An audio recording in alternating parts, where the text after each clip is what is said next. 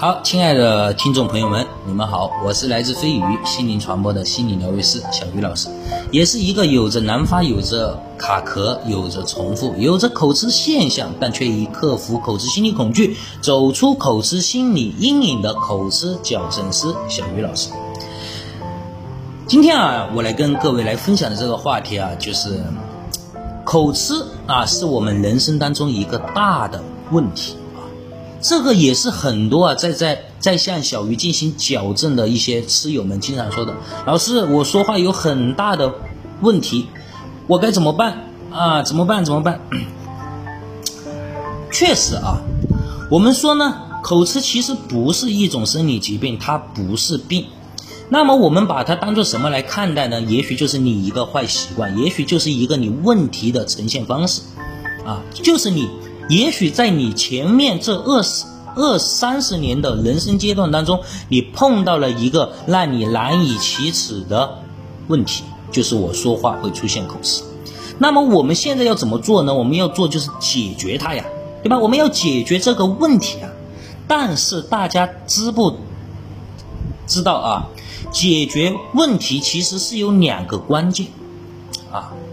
第一个关键是什么呢？就是。在它本来本来的系统内来改变这个问题，改变这个问题的规则就可以了。我们举一个例子来说明啊，现在我出现一个问题是我很热啊，我很热，刚才从外面跑步回来，我很热。那么呢，现在我很热，我应该怎么办呢？我要风啊，我要吹凉风。我要吹风要怎么办呢？当我打开电风扇的那一刻起，是不是我就已经，是不是我就已经在尝试啊解决这个问题了？我很热嘛。然后当我把电风扇打开了之后呢，一档啊，让我很不舒服，就是风很小。那么我要解决这个问题是什么呢？我可以开二档、三档、四档，我可以把电风扇的小风调制到最大的那一一位风档。其实这个叫做问题的改变。问题是什么呢？问题是我嫌一档的风太小了，所以我想改大风。那么第一层的改变就是我们可以调节，在它这个系统的内部规则下进行调节。那么我可以调节一档、二档、三档、四档，对吧？它的风它的风力大小会从小变大。那么这个就叫问题的改变。我们的口吃其实也是属于这种情况啊。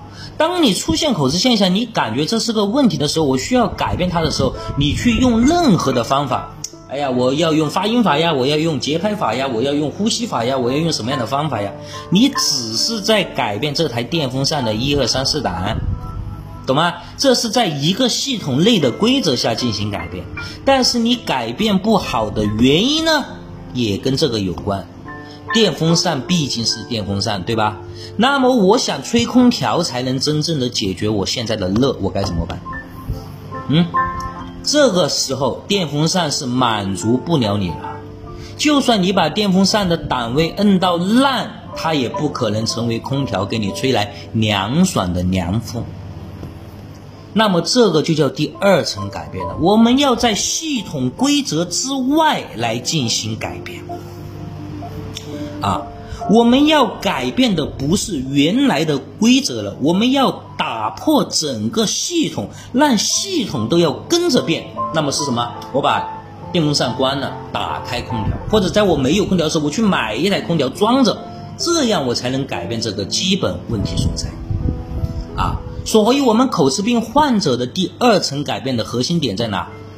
打破你原有的惯有的口吃模式。打破你原有的惯有的口吃思维，提高你在思维上、在口吃上、在本质上的认知观念，提高到一个新的维度上面。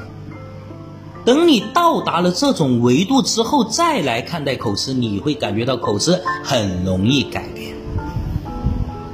所以啊，我们的口吃矫正啊，不仅仅是给你方法，让你跟着去练去学，那么你始终都是在电风扇这个理论里出不来。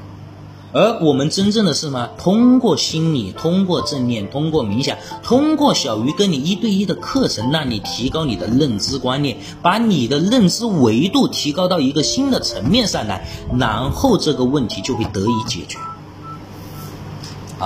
所以我希望大家可以听得懂啊，不要每次都是哎呀我口吃口吃口吃，你就始终围绕着口吃这个话题出不来了。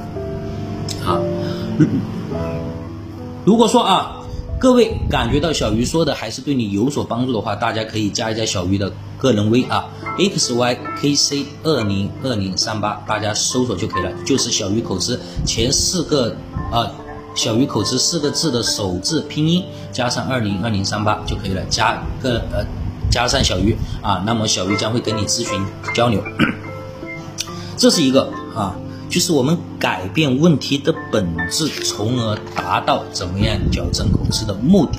那么它改变有什么样的方法呢？其实我在这里啊，可以跟各位啊提出一个引，叫重新框定法。啊，把你原有的口吃模式，把你原有的口吃现象以及原有的重新思维，把它重新框定一下。原有的思维是不是对的？